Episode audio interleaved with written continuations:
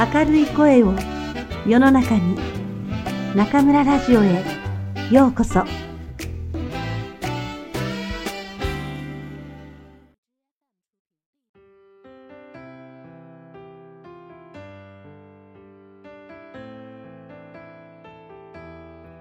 人生すべてが最良の日である。あの人のせいでこんなことになってしまった。時代のせいでうまくいかない。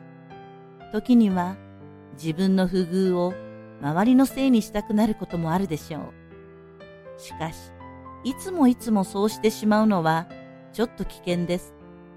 その考え方では、周りの人や環境が完璧に自分の思い通りにならない限り、決して幸せになれないからです。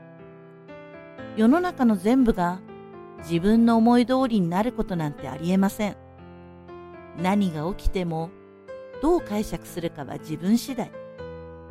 人生にはいい日もあれば悪い日もあります。すべての日に感謝できる心を育てましょう。